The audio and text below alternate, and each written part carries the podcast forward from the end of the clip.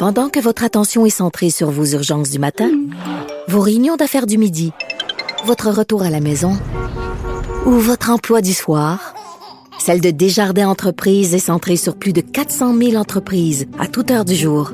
Grâce à notre connaissance des secteurs d'activité et à notre accompagnement spécialisé, nous aidons les entrepreneurs à relever chaque défi pour qu'ils puissent rester centrés sur ce qui compte, le développement de leur entreprise. Parce qu'en immobilier, faut être à son affaire. Suivez les conseils de nos experts. Via Capital, les courtiers immobiliers qu'on aime référer. Bonne écoute. Économie, finance, affaires, entrepreneuriat. Francis Gosselin. Bonjour Francis. Salut Mario. Est-ce qu'il y a des regrets à l'intérieur des, des membres de la haute direction de la Banque du Canada? Des regrets, je, je, dis, je ne regrette rien, dirait l'autre, mais euh, mais tu peux le chanter? Clairement, euh, c'est correct, je, je, vais laisser ça à, d'autres invités, Mario. Mais euh, le, la Banque du Canada, en fait, le, sous-gouverneur de la Banque euh, du Canada, Tony Gravel, qui était à, une conférence aujourd'hui de, de, la Banque nationale et qui dit essentiellement, pas tant qu'il regrette, mais qu'il y a eu euh, possiblement des actions qui ont été entreprises par la Banque du Canada pendant la pandémie et depuis la pandémie euh, qui, euh, si c'était à refaire, en tout cas, ne referait pas exactement de la même façon. Monsieur Tony Gravel a mentionné notamment que lors de pendant la pandémie, là, il y avait tout un processus de rachat d'obligations, mais qui s'était fait un peu en catimini, c'est-à-dire que la Banque du Canada avait comme pas déclaré son intention. Donc, elle intervenait sur les marchés sans dire qu'elle intervenait sur les marchés. Évidemment, les experts comprenaient bien ce qui se passait, mais pour monsieur, madame, tout le monde, c'était pas transparent. Ça a eu un impact euh, sur la valeur notamment des bons du Trésor, puis sur la valeur euh, du dollar canadien, puis ça n'a pas été euh, nécessairement, comme dit, communiqué en amont.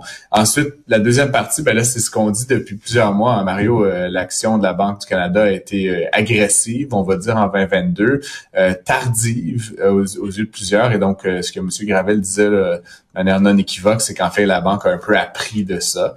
Euh, ça reste une discipline, une science, pourrait-on dire, qui, qui existe juste depuis finalement la Deuxième Guerre mondiale, hein, la gestion des banques centrales, puis même plus tardivement que ça encore, après l'effondrement des accords de Bretton Woods. Fait que, il n'y a pas de temps, tu sais, il n'y a pas eu de temps de crise, tant de récession, etc., tant, tant de périodes d'inflation pour se faire la main, on va dire. Donc, la Banque du Canada prend bonne note de ce qu'elle a vécu, ce qu'elle a fait vivre aux Canadiens, euh, puis euh, nous dit euh, la prochaine fois ce sera différent.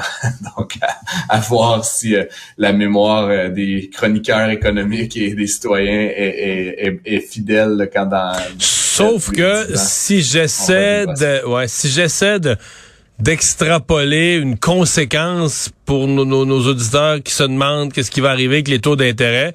Je trouve que c'est un item de plus qui s'ajoute là à, à l'idée que la Banque du Canada présentement n'a vraiment pas le goût d'hausser à nouveau les taux d'intérêt. Ah non, ça c'est comme je pense que de la vie là, de à peu près 100% Mario des, des experts, chroniqueurs, économistes en chef qui commentent le sujet, il, est hors de question que la Banque du Canada euh, réaugmente le taux. Par contre, ce que Monsieur euh, Gravel a dit dans son allocution, par contre, c'est que le, ce qu'on appelle le resserrement quantitatif, hein, donc la période qu'on vit actuellement, elle pourrait être plus longue. Donc là, tu sais, on entend toutes sortes de choses. Certains pensent que ce serait dès cet été que le taux pourrait se mettre à baisser, fin 2023 d'autres 2024. Monsieur Gravel envisage lui plutôt fin 2024, donc, euh, et même il oh parle de 2025, donc une période très longue de, de taux relativement haut. Donc, plus de hausse de taux, plus de hausse de taux, mais, la baisse, euh, attendez pas ça tout de suite, là. Et je pense encore une fois, chaque intervention de la Banque du Canada et de ses porte-paroles, Mario, il faut toujours prendre ça avec une pincée de sel, c'est-à-dire qu'ils communiquent des messages, ça crée des attentes rationnelles dans la tête des gens et après, ils peuvent éventuellement changer d'avis. Je pense qu'une des considérations importantes de l'équipe euh, de la Banque du Canada, c'est de ne pas inutilement provoquer un ralentissement économique, puis voire même une récession. aussi. Euh, ouais. Je, je le retrouve pas présentement, mais ce matin, je suis toutes sortes de chroniqueurs économiques, je ne sais plus lequel, mais il y avait un tableau qui circulait sur Internet d'une vingtaine de pays avec leur taux d'inflation. Et le Canada avait le deuxième plus bas de la liste, là, à 5 points. Les derniers chiffres, 5,2. Euh, bon, évidemment, tu commençais avec euh, l'Argentine, une coupe de pays où le taux, d'inflation, le taux de l'inflation est en haut de 100 Là, c'est plus problématique, c'est une autre affaire complètement. Mais quand même, là, euh, tu avais les grands pays du monde, les grands pays, euh, l'Union européenne. Et tu voyais, le Canada était, il y avait un seul, je me souviens plus lequel, il y avait un seul pays qui était juste en bas du Canada, mais notre 5.2, nous, on trouve que c'est encore beaucoup d'inflation, mais à l'échelle mondiale, dans le portrait actuel, là, c'est dans le, dans le moins sur Terre. Je pense que tu évoques probablement Douglas Porter là, de la BMO là, qui, a, qui quelque chose euh, ce matin. Là. Ouais, je pense que c'est ça.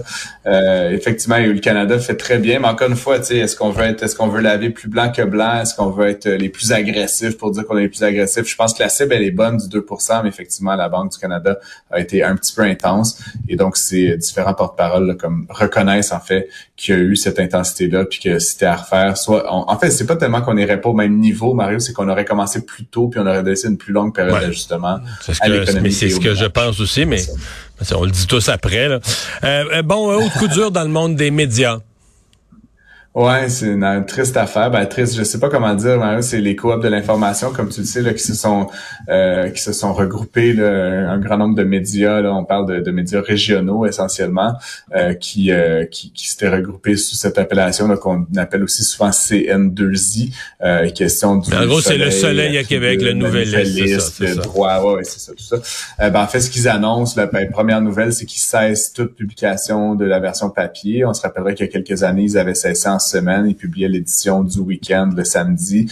Euh, donc là, ce qu'on apprend aujourd'hui, c'est qu'ils vont arrêter euh, carrément tout, tout, le papier. Donc ça va devenir euh, des médias 100% numériques. Et ce que ça représente également, Mario, c'est que c'est une centaine de postes qui vont être abolis, ce qui est quand même un coup dur pour l'industrie et pour cette entreprise-là particulièrement. On parle de 350 employés dans, dans tout, fait que c'est à peu près un tiers des effectifs qui vont se retrouver sans emploi suite à cette décision-là les, euh, les, la directrice générale évoque que c'est un peu l'air du temps, les gens ne lisent plus ou sont plus abonnés en fait aux versions papier, ils s'abonnent à la version numérique. C'est le cas de la plupart des grands médias euh, dans le monde actuellement.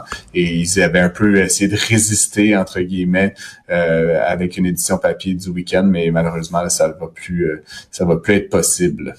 Ouais. Mais en gros, c'est triste à dire, mais c'est comme si la pandémie a été une parenthèse dans le temps.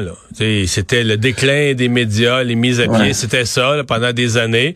Et pendant la pandémie, il y a eu des programmes temporaires. Je pense aussi que les gens ont consommé, ont surconsommé là, des nouvelles. Donc, tous les médias d'information ont eu plus de, plus de ventes de publicité, de, de, de, fréquentation des sites Internet. Tout le monde a battu des records euh, d'écoute euh, parce que les gens voulaient être informés et avaient bien du temps pour s'informer.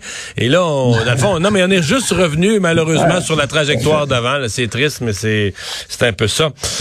oui, parle, parle-moi de la traduction, euh, la traduction qui a amusé tout le monde au centre-ville. Euh, c'est toujours drôle d'avoir une petite nouvelle un peu plus un peu plus rigolote Mario là. C'est euh, je sais pas si tu te rappelles l'annonce il y a quelques semaines de, de l'oiseau le faucon complètement sick qui, avait fait beaucoup jaser. Évidemment on s'en prenait un peu aux traductions boiteuses qu'on fait parfois puis à l'intrusion de l'anglais dans la langue courante.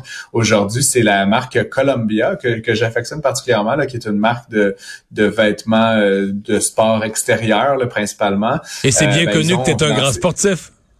Je sais pas, écoute, un marcheur, raquetteur, euh, la nature, ça me plaît.